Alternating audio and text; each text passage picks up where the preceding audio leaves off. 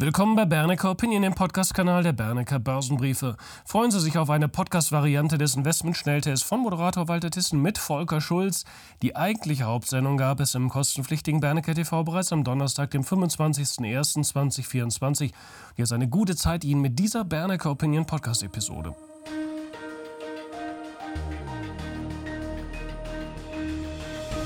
Willkommen zum Aktienschnelltest im Rahmen von Bernecker TV. Fünf Titel liegen auf dem Untersuchungstisch. Darunter ist auch ein ganz großer Name im Bereich künstliche Intelligenz. Gegen Ende des Gesprächs soll es dann allerdings auch noch etwas strategischer werden in der Blickrichtung. Wenn Sie nicht nur Infos zu Einzelwerten tanken wollen, sondern auch depotstrategisch etwas mitnehmen möchten, bleiben Sie bitte bis zum Ende der Sendung dabei. Freuen Sie sich auf unseren Redaktionsleiter Volker Schulz. Und wir steigen auch gleich ein mit Titel Nummer 1. Ein Name, der in vielen Wohnzimmern und Hosentaschen auftaucht auftauchen dürfte und zu Hause sein dürfte. Es ist Samsung. Wie stehen die Chancen, dass bei der Aktie mal wieder mehr Leben reinkommt? Ja, Südkoreas größter Tech-Konzern musste zuletzt das sechste Quartal in Folge beim operativen Gewinn einen Rückgang hinnehmen, minus 35 äh, Prozent stand in der Bilanz. Belastend weiterhin natürlich der wichtige äh, Smartphone-Markt, der läuft weiter schleppend, scheint allerdings jetzt auch so langsam eine Talsohle zu durchschreiten. Lichtblicke gibt's im Halb Halbleitergeschäft dank steigender Nachfrage, gerade auch im Bereich KI. Das hatten andere ja zuvor auch schon gemeldet. Dazu kommt, dass auch die Steige, die, die Preise dieser Halbleiter langsam steigen. Insgesamt sollte es also ab 2025, eventuell auch schon ab dem zweiten Halbjahr 24 2024 deutlich äh, besser werden. Warum? Ich hatte das in Teil 1 eben auch schon zu äh, Qualcomm angedeutet. Es wird diesen massiven Austauschzyklus bei Endgeräten geben, um eben KI-Anwendungen nutzen zu können. Das neue Samsung S24 ist zum Beispiel ein erster Schritt in diese Richtung. Es verfügt über den neuesten KI-fähigen Snapdragon-Prozessor von Qualcomm. Erst fünf Prozent aller ausgelieferten Smartphones in diesem Jahr sind wohl KI-fähig. Also hier wird sich in den nächsten Jahren gewaltig etwas tun. Deshalb KGV 12 für das nächste Geschäftsjahr ist durchaus brauchbar.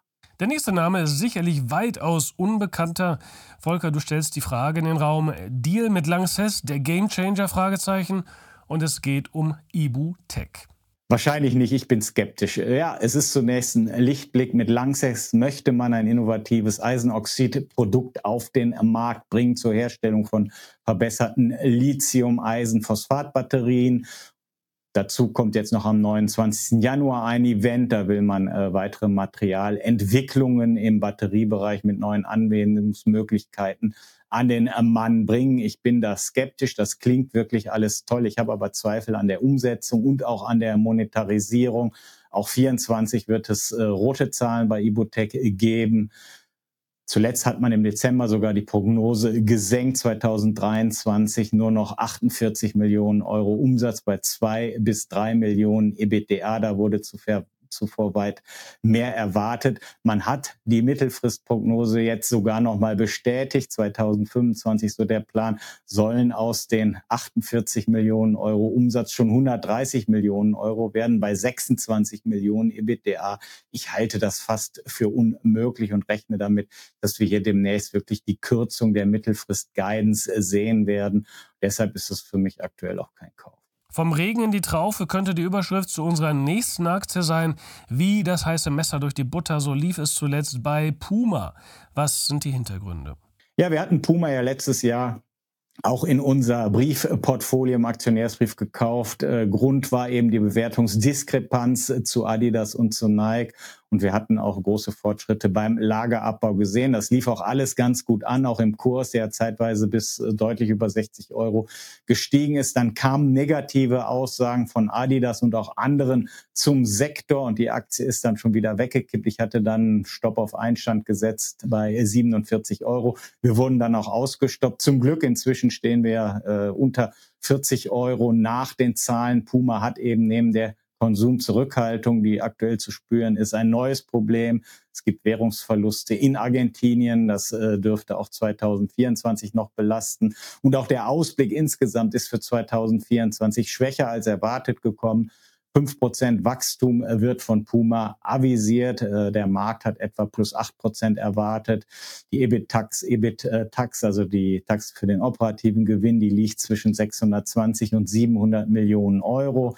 Das liegt auch 18 Prozent in der Mitte unter den Erwartungen der Analysten. Also das war schon ziemlich fett äh, verfehlt.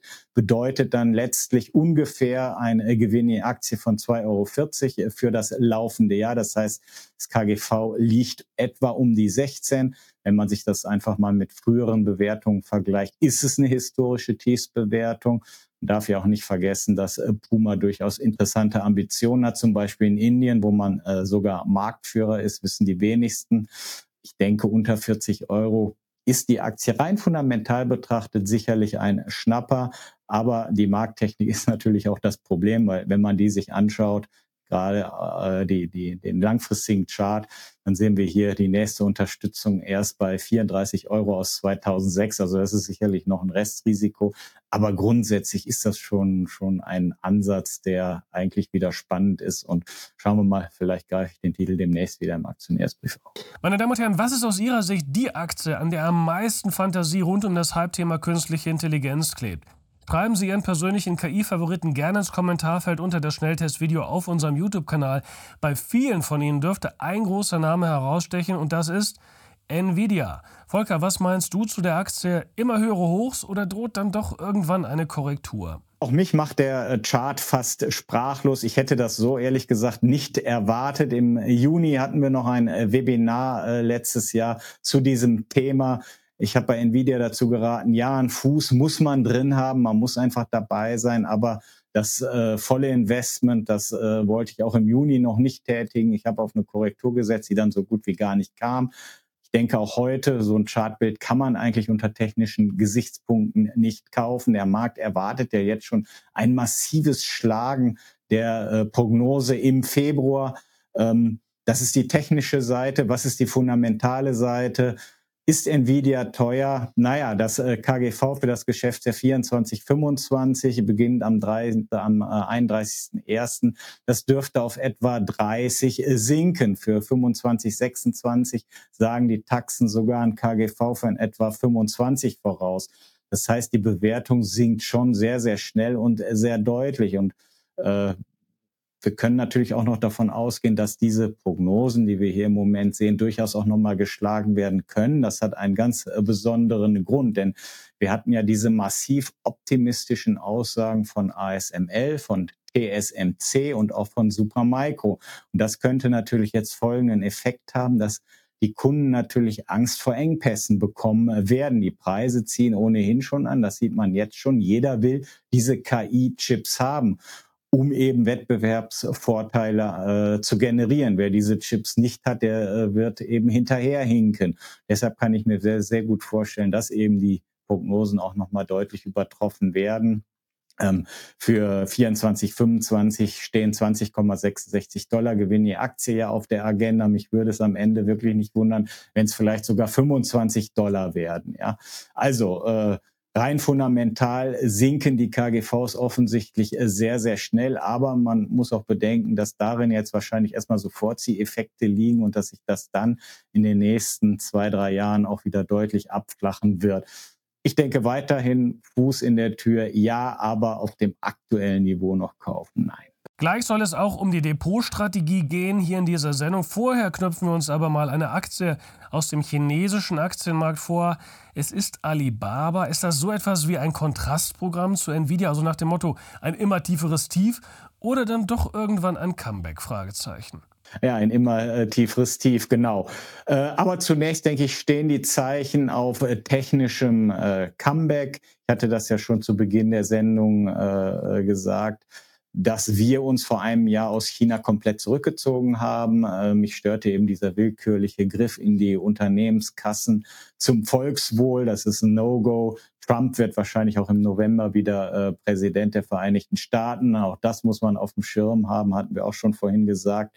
Aber eins ist auch klar, dieses Dekadentief, was wir hier jetzt im Hang Seng Enterprise sehen, wo die Niveaus von 2000 acht in etwa erreicht wurden. Das bietet natürlich auch Spekulanten jetzt eine Chance. Alibaba liegt dann natürlich dann definitiv auf dem Tisch. Wir haben ein neuner KGV. Wir haben immer noch ein zumindest äh, hohes einstelliges Wachstum im laufenden Jahr. Also die Bewertung ist überhaupt keine Herausforderung mehr.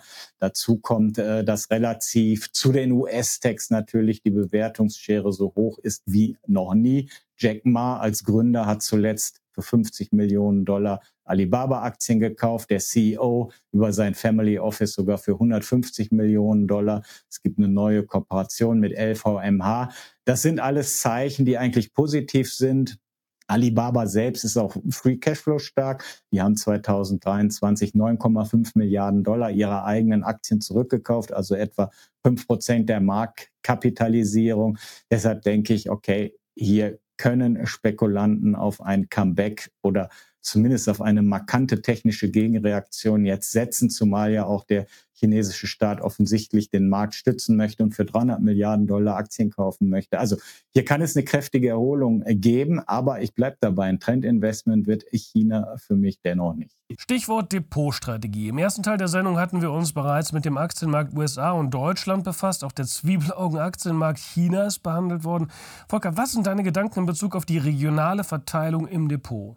Der Deutsche steht natürlich auch auf deutsche Aktien, ganz klar. Aber wenn man sich die Historie anguckt der letzten Jahre, dann ist eben ganz klar, dass äh, Deutschland gegen den S&P 500 überhaupt keine Chance hat, selbst dann keine Chance hat, wenn man den S&P 500 gleich gewichtet und das Ganze mit dem äh, Kursindex des DAXes vergleicht, denn nur das macht ja den Vergleich letztlich möglich. Deutschland steht aktuell still, nicht nur durch die Bahnstreik, sondern äh, das hatte ich auch schon eingangs gesagt. Äh, man sieht auch zunehmend jetzt Headlines in amerikanischen Zeitungen wie in der New York Times, die gesagt haben, Germany once a powerhouse is at a still stand. Ja, das ist schon eine Headline, die nicht gerade Investoren dazu verleitet, deutsche Aktien zu kaufen. Es gibt äh, immer mehr Hedgefonds, die auch äh, Deutschland versuchen zu äh, shorten. Aktuellen Bericht im Handelsblatt auch zu. Das heißt, es wird in den nächsten Jahren mühsam bleiben. Die industrielle Basis, die ist für uns natürlich ein Problem, weil wir eben nicht diesen Dienstleistungssektor haben, der in den nächsten Jahren so relevant sein wird.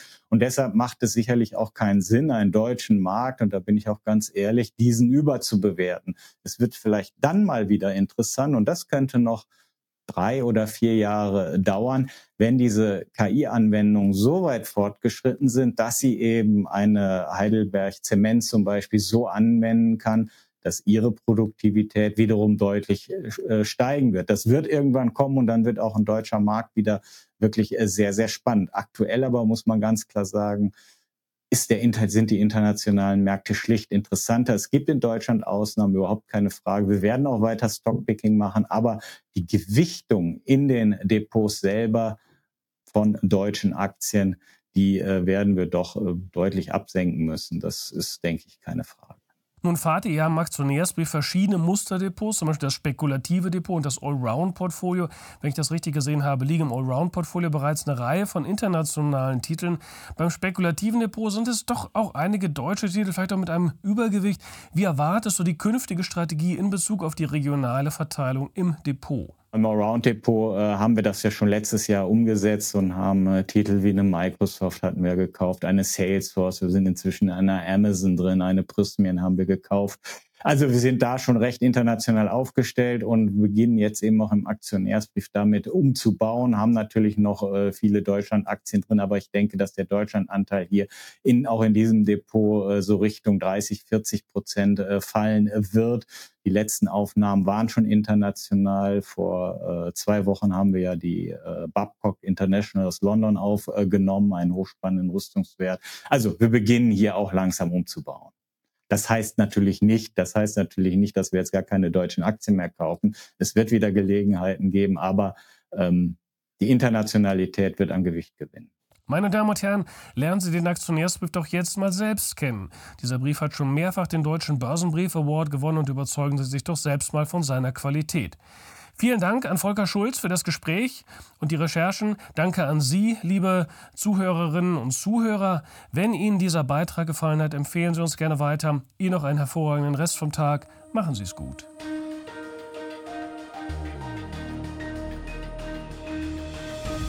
Bitte beachten Sie die nachfolgenden rechtlichen Hinweise. Die Veröffentlichungen werden von der Hansa Bernecker Börsenbriefe GmbH erstellt. Sie dienen ausschließlich der Information und sind kein Ersatz für eine klassische Anlageberatung. Mit den Veröffentlichungen wird weder ein Angebot zum Verkauf, Kauf oder zur Zeichnung eines Wertpapiers oder Anlagetitels unterbreitet. Die in den Veröffentlichungen enthaltenen Informationen und Einschätzungen zu den Wertpapieren stellen keine Empfehlung dar, sich in den beschriebenen Wertpapieren zu engagieren. Die in den Veröffentlichungen gegebenen Informationen beruhen auf Quellen, die wir für zuverlässig erachten, jedoch keiner neutralen Prüfung unterzogen haben. Die Hansa Bernecker Börsenbriefe GmbH übernimmt keine Gewähr und keine Haftung für die Richtigkeit Richtigkeit und Vollständigkeit der hierin enthaltenen Informationen. Die in den Veröffentlichungen vertretenen Meinungen stellen ausschließlich die Auffassungen der Autoren, Redakteure bzw. Interviewgäste dar und können sich jederzeit ändern. Solche Meinungsäußerungen bzw. Änderungen müssen nicht veröffentlicht werden. Technische Analysen geben ebenfalls ausschließlich die Meinung der Redakteure bzw. Interviewgäste wieder und ersetzen keine individuelle Anlageberatung. Es ist nicht ausgeschlossen, dass Mitarbeiter oder Interviewgäste in Aktien oder sonstigen Anlageinstrumenten, die besprochen werden, selber investiert sind. Die vergangene Entwicklung besprochener Wertpapiere und Anlageinstrumente ist nicht notwendigerweise maßgeblich für die künftige Performance. Der Wert jedes Investments kann sowohl sinken als auch steigen und Anleger erhalten möglicherweise nicht den investierten Gesamtbetrag zurück. Im Einzelfall kann auch ein Totalverlust nicht ausgeschlossen werden. Auch könnten Veränderungen von Devisenkursen negative Wirkung auf Wert, Kurs oder Gewinn von Investments haben. Bei Investments, für die es keinen anerkannten Markt gibt, könnten Investoren außerdem Schwierigkeiten haben, diese zu veräußern oder zuverlässige Informationen über den Wert oder das Ausmaß des Risikos, dem ein Investment unterliegt, zu erhalten.